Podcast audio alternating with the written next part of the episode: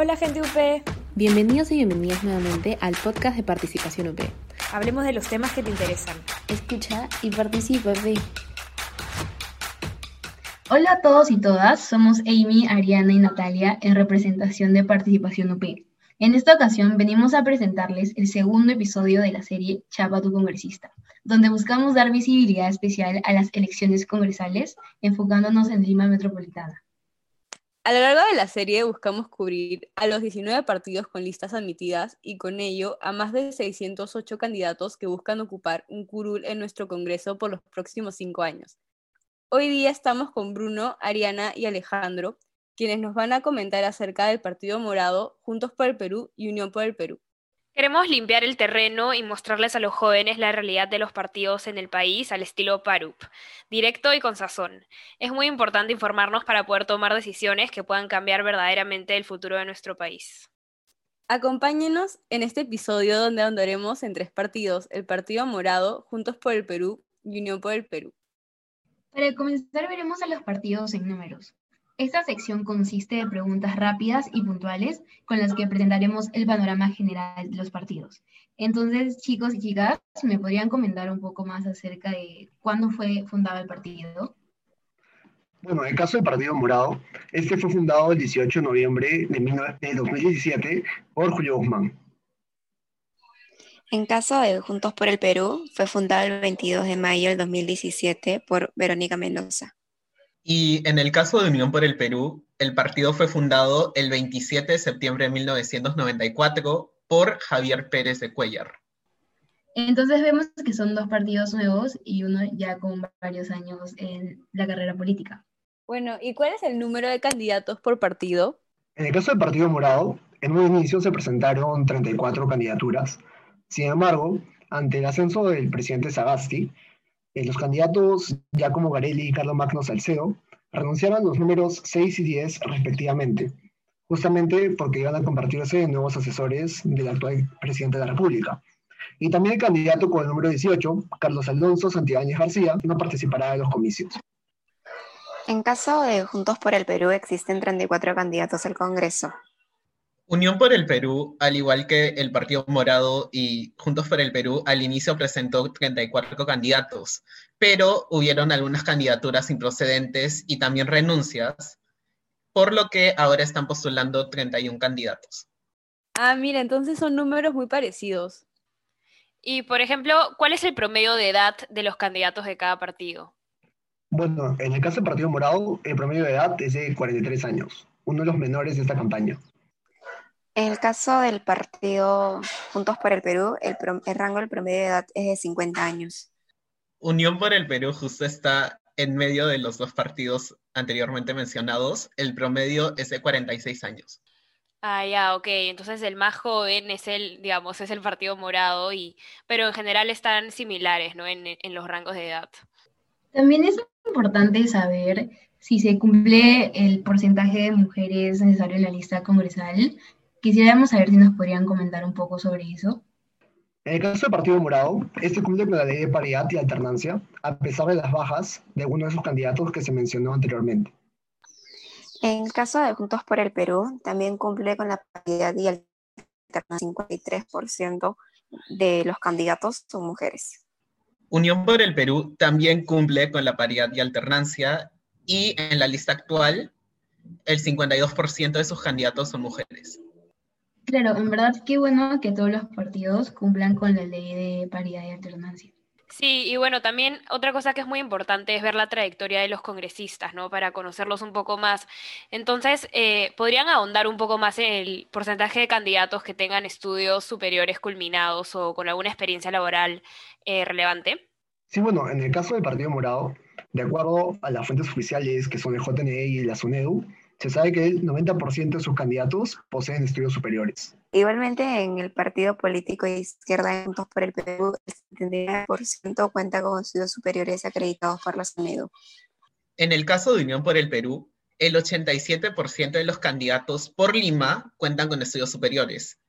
Este es un porcentaje mayor al promedio de candidatos en orden nacional, el cual es de 59%.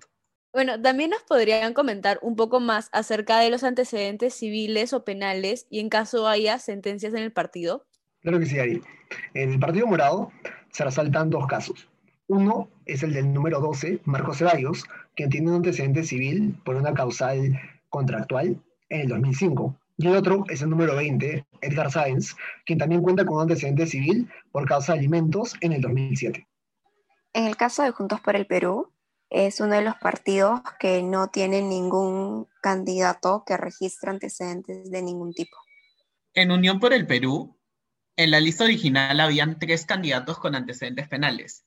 El número 15, que tenía dos antecedentes por libramiento indebido. El número 31, que tuvo un antecedente por uso de documento falso. Y el número 33, que tuvo un antecedente por negociación incompatible.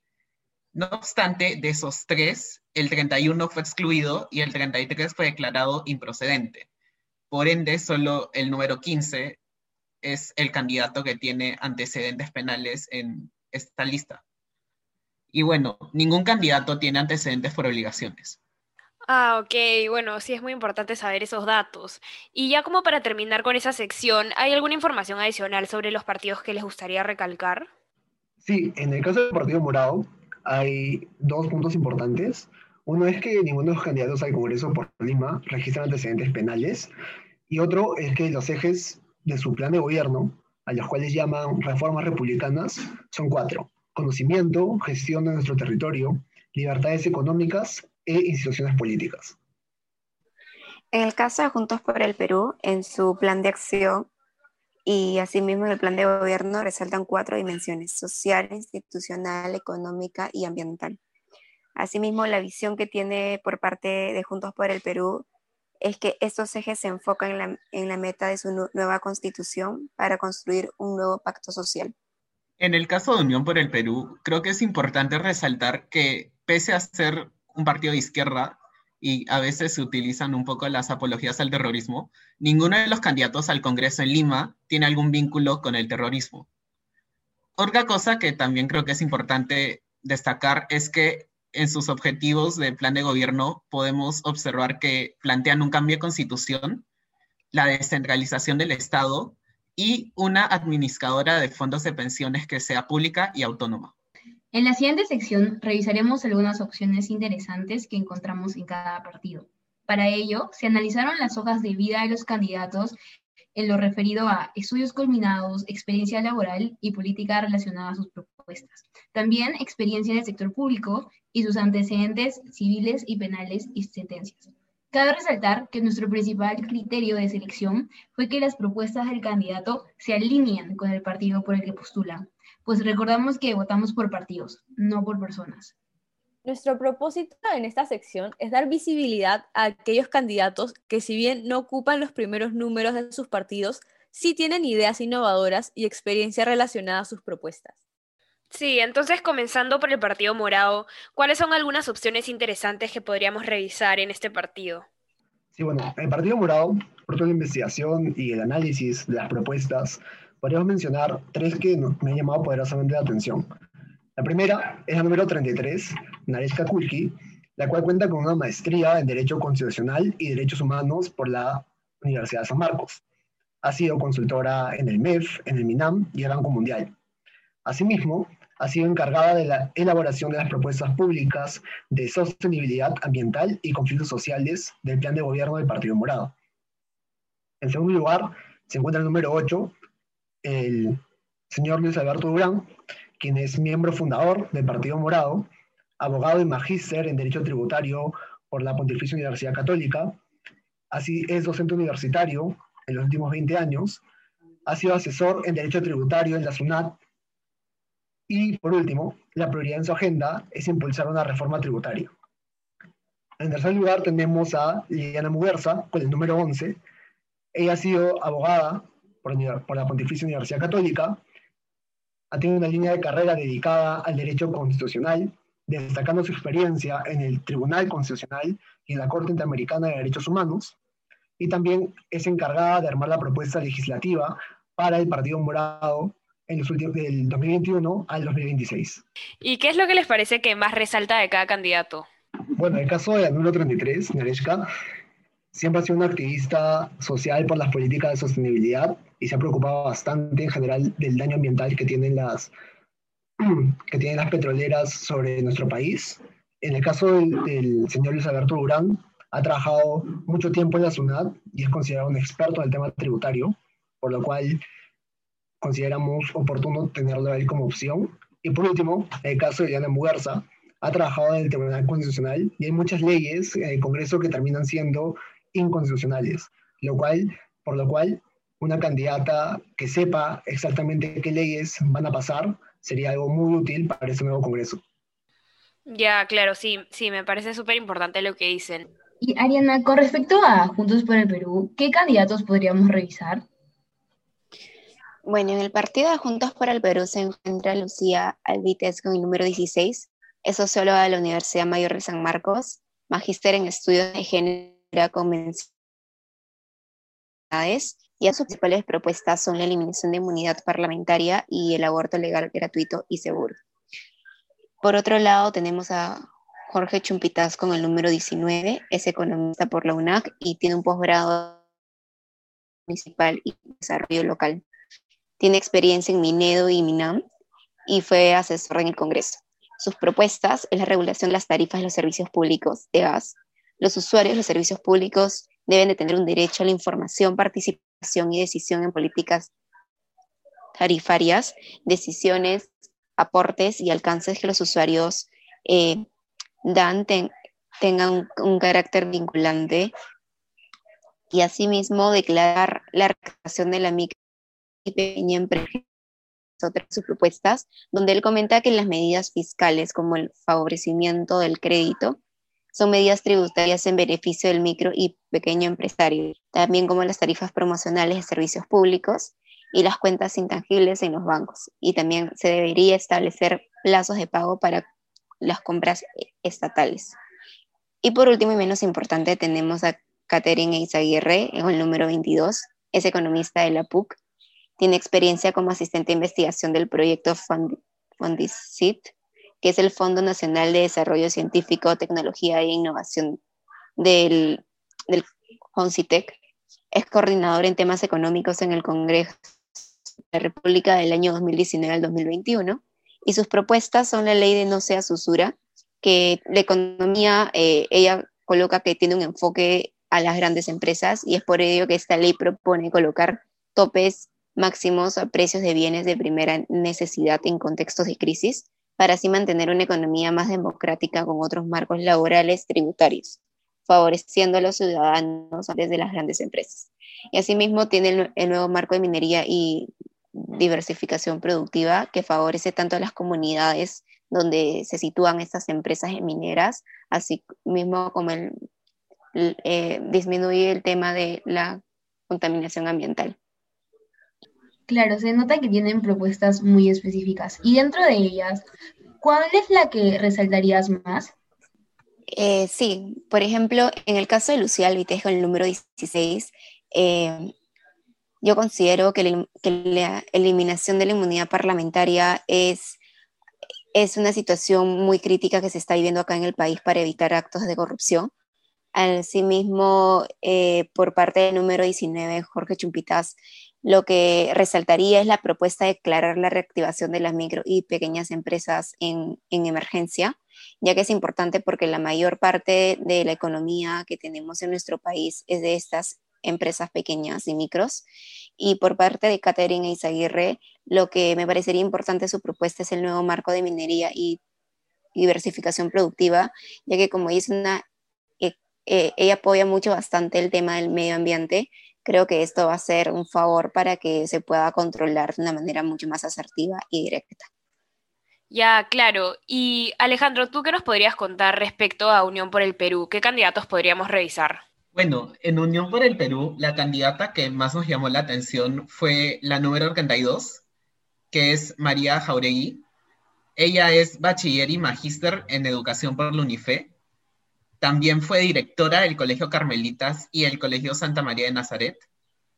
Ah, e, es docente de primaria para adultos en el SEBA Villarreal Y bueno, algunas de sus propuestas principales son mejorar el currículo escolar nacional, reforzar requisitos para postular un cargo público y promocionar la agricultura nacional. También cabe mencionar que no tiene ningún antecedente ni penal ni por obligaciones. Y Alejo, una pregunta, ¿por qué solamente nos estás presentando a un candidato en lugar de tres? Bueno, es que a diferencia de los partidos anteriores, en el caso de Unión por el Perú, también encontramos algunos candidatos que no figuran acá, pero que también tenían una hoja de, de vida buena. El problema era que sus propuestas no eran de fácil acceso. No hemos encontrado muchas propuestas que los candidatos de Unión por el Perú hayan dado y por eso consideramos que es mejor solo poner a la congresista que tiene buena hoja de vida y también nos ha brindado propuestas. Ah, mira, qué curioso que el partido no tenga suficientes candidatos de los cuales podamos rescatar propuestas específicas tan cerca de las elecciones. Bueno, entonces como para ir cerrando con información sobre los partidos, ¿qué últimos comentarios relevantes nos podrían decir sobre cada uno? El Partido Morado te podría mencionar tres puntos principales. El primero es que dentro de su plan de gobierno es de los pocos que propone un plan de vacunación para que todos los adultos mayores puedan ser vacunados al cierre del presente 2021. En segundo punto, en el actual Congreso sabemos que tiene nueve representantes, los cuales votaron en bloque en contra de la vacancia de Vizcarra y apoyaron abiertamente las manifestaciones que se dieron en el mes de noviembre del 2020. Por último, dentro de las propuestas legislativas se destaca un impulso por parte del partido hacia la fiscalización ciudadana respecto a las actividades, decisiones, leyes que salen del Poder Legislativo, lo que ellos describen como llevar la iniciativa de la calle al Congreso. En el caso de Juntos por el Perú, se puede resaltar de que no es un partido conservador, en realidad eh, Juntos por el Perú, que son los partidos de izquierda, ellos declaran que no son un partido muy divididos como se lo ve en la parte de la derecha. Asimismo, es uno de los pocos partidos que han colocado en su plan de gobierno el tema del aborto legal, educación sexual. No tienen miembros terroristas ni que sean familiares del mismo grupo y es uno de los partidos con mejores propuestas, bien estructuradas y aclaradas en su plan de acción presentado. Cabe recalcar de que al ser comentado bastante que son vinculados con el tema del el terrorismo, eso se descarta al momento que hicimos toda la parte de la investigación previa. Por Unión por el Perú, podemos resaltar que el partido en sus inicios surgió como un movimiento de centro, pero con los años su ideología se comenzó a inclinar hacia la izquierda y pues ahora es un partido netamente izquierdista. También cabe mencionar que si bien no tiene vínculos con el terrorismo sí tiene vínculos con movimientos etnocaceristas. Bueno, antes que todo, para aclarar, el etnocacerismo es una ideología política radical que se caracteriza por el nacionalismo étnico, poder indígena y la supremacía de las Fuerzas Armadas. Bueno, en el caso de Lima, el candidato número 9 ha renunciado al movimiento etnocacerista del Cusco dos veces, en, una fue en 2011 y la segunda, que creo que es más importante, recién en el 2020. Y por último, Unión por el Perú ha sido uno de los partidos que votó por la vacancia de Vizcarra. Los 12 congresistas que integraban su plancha votaron a favor de esta. Ok, en verdad, información súper relevante para tener en cuenta. Muchas gracias eh, por haber haber participado en este podcast y poder habernos presentado al Partido Morado, Juntos por el Perú y Unión por el Perú. Sí, muchas gracias y a nuestros oyentes. Esperamos que esta información haya sido de ayuda y los haya incentivado a seguir investigando sobre los partidos para realizar un voto responsable.